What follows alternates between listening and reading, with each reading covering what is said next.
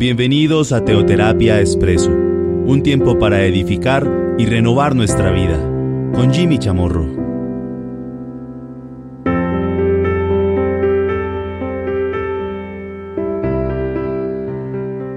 Un buen día para todos, bienvenidos a Teoterapia Expreso, nuestra cápsula de cada domingo. Hoy, 20 de diciembre de este año 2020. Como cosa curiosa, estamos en el día 20 del año 2020. Ya muy pronto para fenecer este año, para culminar este año 2020. Sin embargo, no olvidemos que tenemos una fecha demasiado importante, una fecha la cual no va a pasar ni puede pasar por alto como lo es nuestro gran cumpleaños de Jesús. Este año, no olvidemos, lo estaremos celebrando el 24 de diciembre a las 7 de la noche, hora Colombia, hora Ecuador. Y será algo nunca antes visto. Invite por favor a sus amigos, a sus conocidos, a sus familiares en cualquier parte del mundo. Lo estaremos transmitiendo por nuestro canal oficial de esta, de esta familia. Soy ICT, canal pues, de, de YouTube. No olvidemos. Estamos pues ya en esta época decembrina donde estamos celebrando todo esto concerniente a la Navidad. Y estamos en este momento en, en modo Navidad. Y qué bueno que podamos a través de este espacio también mirar más cuidadosamente lo que representó y lo que representa para nosotros, lo que el Señor Jesús hizo hace más de dos mil años. Claro, la encarnación, cuando Dios fue hecho hombre. Pero Él vino, Él vino para salvar para ganar aquello que se había perdido. Vamos a ver entonces un eh, tema que es muy pertinente de acuerdo a lo que estamos en este momento compartiendo, compartiendo no solamente nosotros desde el punto de vista de familia, con nuestras familias, con otros, sino también la sociedad lo está haciendo, así sea por la razón equivocada.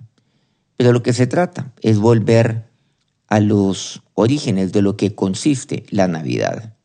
El no celebrarlo por una razón distinta, sino por la única razón por la cual debemos hacerlo. Es celebrar que Dios, que Dios tuvo misericordia en nosotros. Celebrar porque de tal manera amó Dios al mundo, que ha dado su Hijo unigénito para que todo aquel que en él cree no se pierda, mas tenga vida eterna. Para comenzar entonces quisiera que le diéramos lectura a un pasaje que está en Levítico en el capítulo 17, en el versículo 11.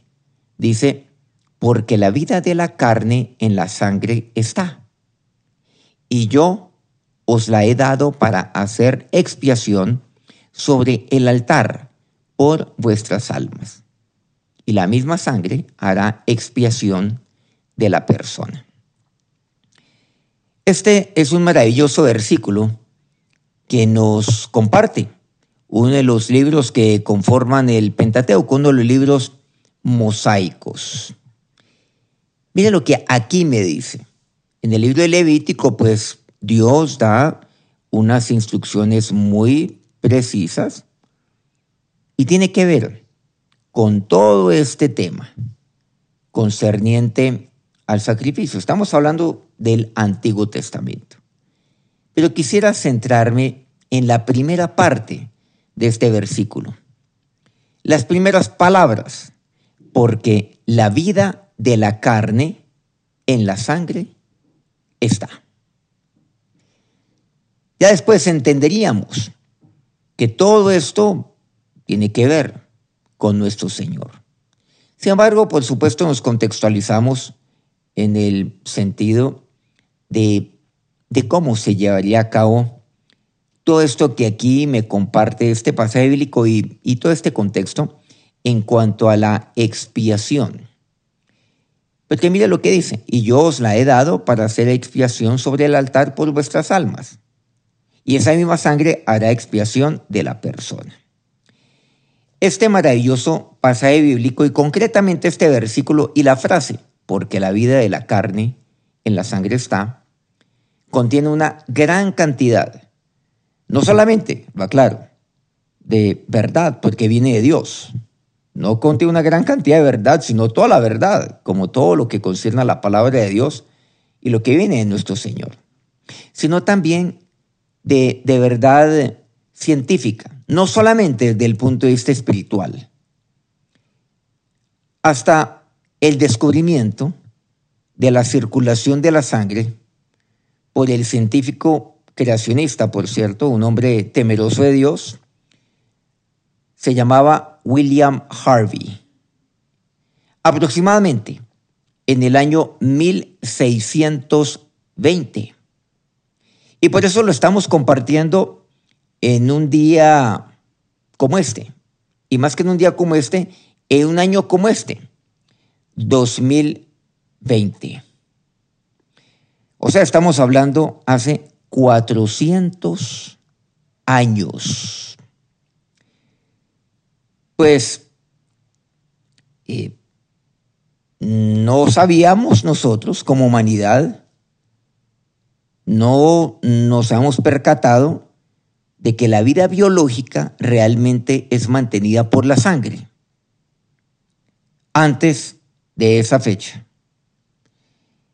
Y esa vida que es mantenida por la sangre pues es aquella la cual aporta alimento a todas las partes del cuerpo. Pero también se lleva pues sus eh, toxinas, sus desperdicios, por llamarlo de alguna manera. Entonces este fue un hallazgo sumamente importante. Pero aquí hay que resaltar.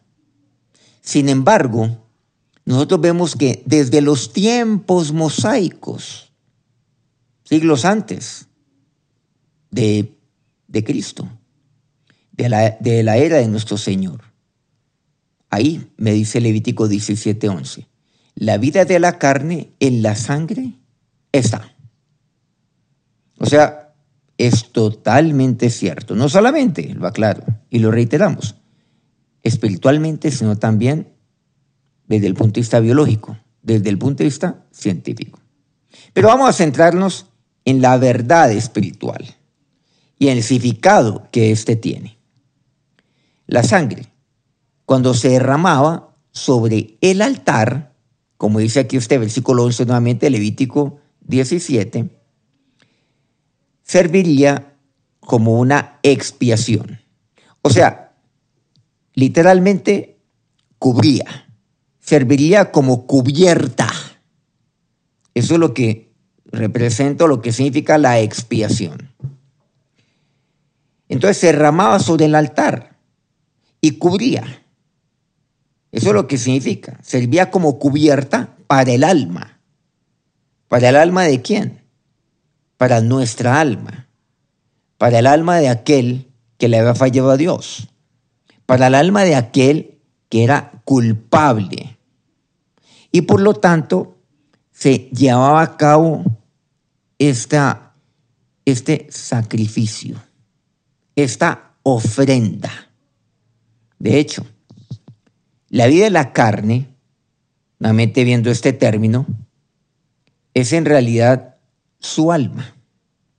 Porque el término vida y el término alma, aquí en este, en este versículo, traducen la misma palabra, eh, original bíblica, pues en el hebreo, literalmente.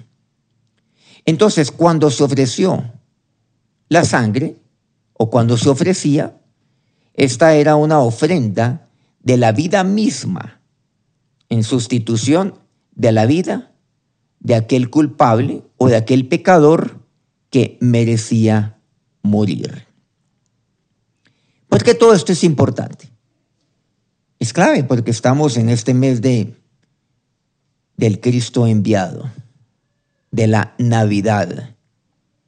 En este mes donde estamos viendo no solamente la encarnación de Cristo, el nacimiento de nuestro Señor, sino para qué vino nuestro Señor. Ahora, volviendo nuevamente a todo esto, reitero,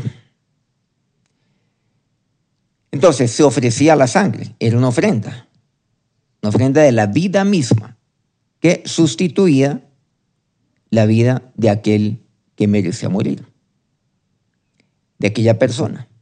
Y ustedes saben que no hay justo ni a un uno. Por supuesto, solo Cristo. Los sacrificios humanos, pues por supuesto estaban prohibidos. Yo estoy seguro que, que la mayoría no habían pensado en eso. Bueno, ¿y por qué no habían sacrificios humanos?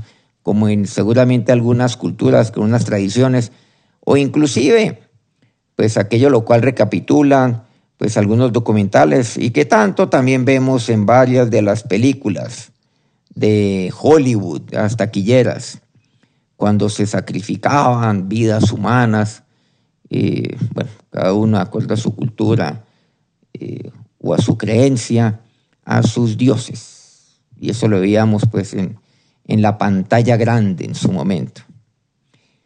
Pero ya mirando esto ya detenidamente y de una manera seria, como tenemos que abordarlo, por supuesto que eso estaba prohibido. Y claro, y tenía que ser así. Entre otras, ¿por qué razón? Porque ningún hombre, yo con esto, podría morir por otro hombre porque su sangre inevitablemente estaría contaminada con su propio pecado. Entonces no serviría. Por eso es que este, te, este tema o este versículo es tan importante, porque la vida de la carne en la sangre está. Allí está la vida. Y yo os la he dado para hacer expiación sobre el altar por vuestras almas. Y la misma sangre hará expiación, cubrirá, habrá cubierta de la persona. Volviendo nuevamente a este, a este pasaje, a este único versículo que hasta el momento estamos viendo. Entonces, no era posible una muerte sustitutiva, porque sería en vano. Pues si es que no fuera prohibida, cosa que pues, eh, cosa que no era, no era de ninguna manera permitido y de ninguna manera fuese, fue exigido por Dios, ni siquiera mencionado. Entonces ningún hombre podría morir, así fuera permitido, porque no sería posible. No sería posible, porque su propia sangre estaría nuevamente, intoxicada, contaminada por su propio pecado. Por lo tanto, se, requería de qué? pues, el requerimiento cuál era? El de un animal que fuera limpio y que tuviera pues ciertos, no solamente pues requisitos, sino características. Debía ser limpio. Sin embargo, recordemos que los animales no poseen la imagen de Dios. ¿Y a qué nos referimos con la imagen de Dios? Pues aquello lo cual me dice Génesis 1.27, que el hombre, bueno, a nivel general, el hombre y la mujer sí, hemos sido creados a imagen de Dios, los animales no, incluida la capacidad de razonar sobre el bien y el mal que los animales no poseen eso, no, no lo poseían en el momento de creación y tampoco lo pueden poseer ahora. Y entonces aquí viene un tema que seguramente pues, nos pone a meditar un poco. ¿Y qué podemos deducir de ello? Y por lo tanto, estos animales que no poseen la imagen de Dios, no, en ellos no está incluida la capacidad de razonar sobre el bien y el mal, a pesar de que toda la creación, va claro, cayó con el hombre por causa del hombre, toda la creación fue maldecida por causa del hombre. Hasta los mismos animales también Pero incluso esa sangre limpia, por ejemplo, de un, de un animal, solo podía servir como cubierta temporal, o sea, expiación temporal. Y en realidad, pues no podía quitar el pecado. Entonces servía así de expiación, de una cubierta temporal, pero no era la solución permanente, o mejor, eterna. No podría hacerlo. Ya vamos entendiendo entonces porque esto no, podría, no, no podía prolongarse más. Entonces nos encontramos frente a una situación eh, difícil, una situación compleja. De ahí encontramos entonces que, que ya que no tiene sentido sacrificio alguno hoy, porque eso ya no es posible. Pero para una solución permanente al problema, al problema mismo de nuestra culpabilidad, o sea, de nuestro pecado, se requería nada menos que de la impecable sangre del Cordero de Dios que quita el pecado del mundo. Necesitamos un Cordero, pero que un Cordero que quite el pecado del mundo. No una cubierta temporal, una cubierta temporal más. No.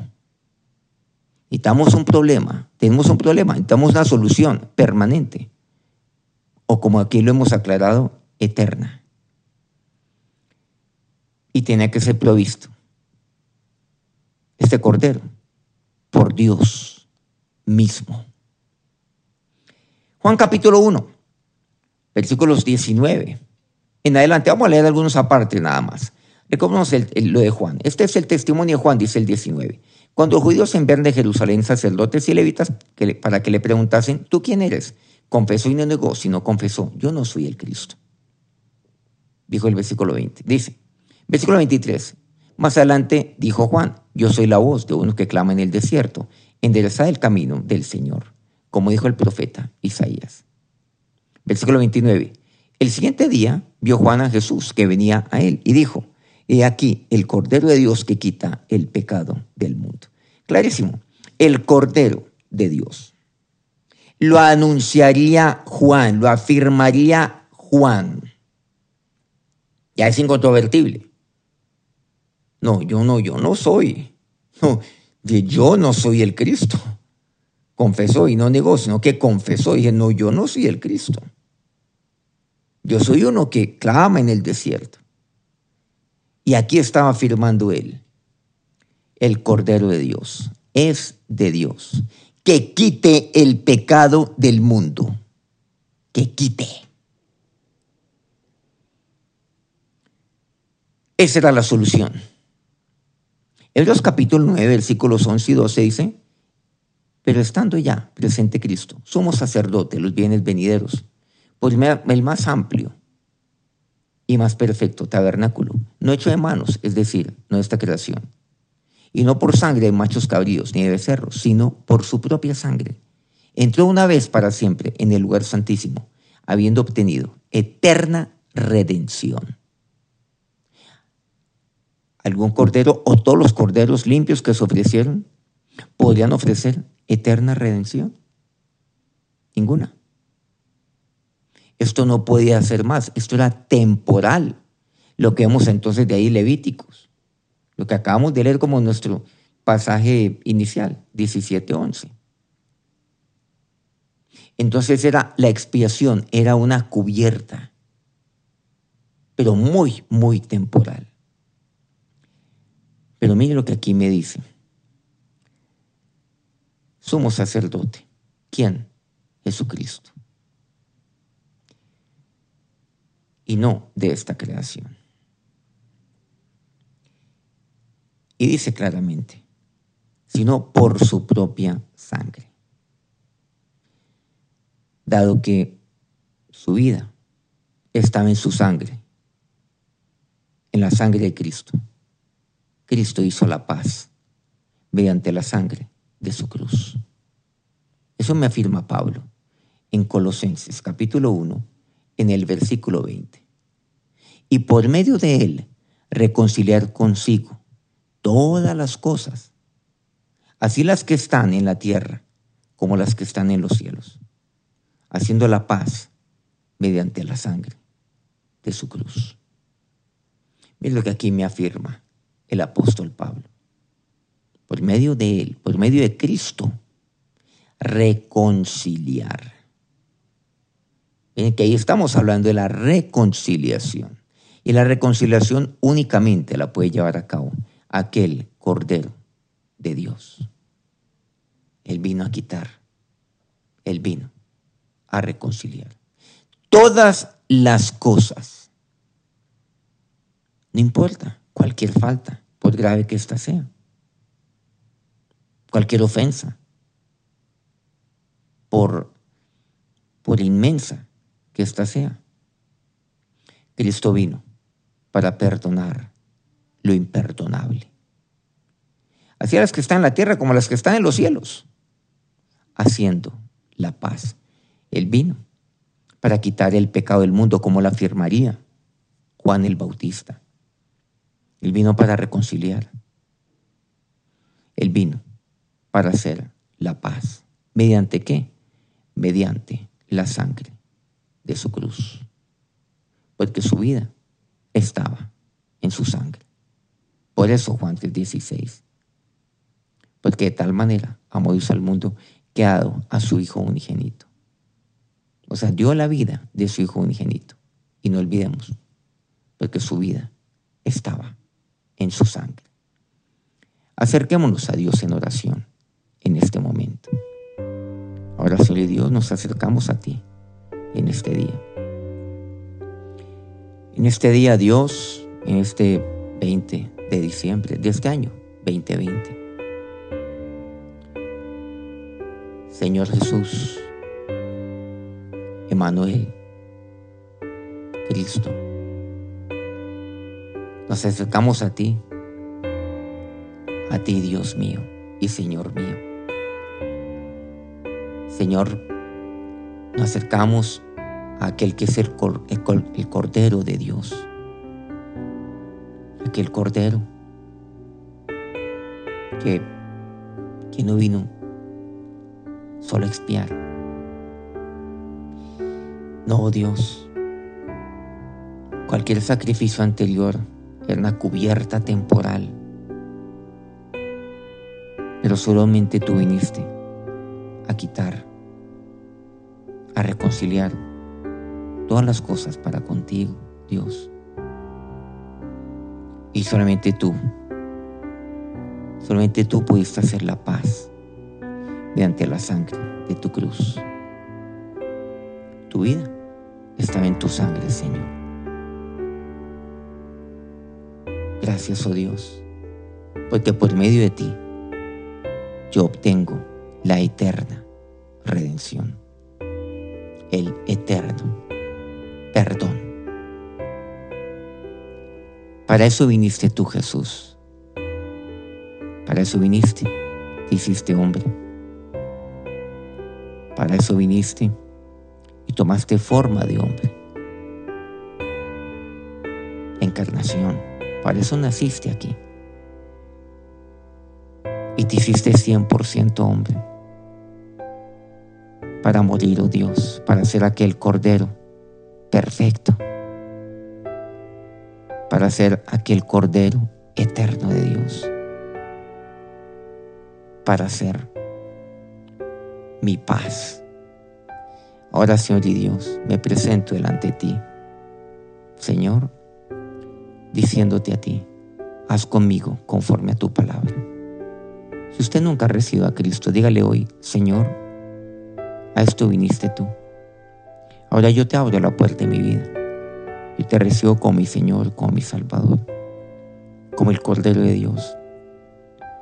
Gracias porque has venido para reconciliarme, para contigo, Has venido, Dios, para, para hacer la paz mediante la sangre de tu cruz. Has venido, mi Señor, para redimirme, para perdonarme. Has venido, Señor, para, para ser mi eterno Cordero. Doy gracias, mi Señor y Dios. Si esa fue su oración, créale a Dios que Él ahora, ahora está en su vida, está en su corazón. Unámonos en familia en este momento de oración. Este momento también de gratitud. Dele gracias, Dios. Por eso nos unimos a ti, a aquel que nos ofreció su sangre, que nos ofreció su vida, aquel que nos dio el regalo de la vida eterna. Nos ofreciste a ti, Jesús. Tú eres mi regalo en esta Navidad. Tú eres mi regalo hace dos mil años y lo serás siempre, Jesús. Y ahora, que la bendición de aquel que entregó su vida, aquella vida que estaba en su sangre, los bendiga en este día y siempre. Amén. Qué alegría poder darle gracias a Dios por, por lo que Él hizo, lo que Dios hizo hace más de dos mil años por nosotros. Qué mejor manera que celebrarlo todos juntos compartiendo de estas que son las buenas nuevas de Jesucristo. No olvidemos, 24 de diciembre, 7 de la noche cumpleaños de Jesús, nuestro primer cumpleaños de Jesús, seguramente nuestro último cumpleaños de Jesús, único de carácter mundial. Que Dios los bendiga.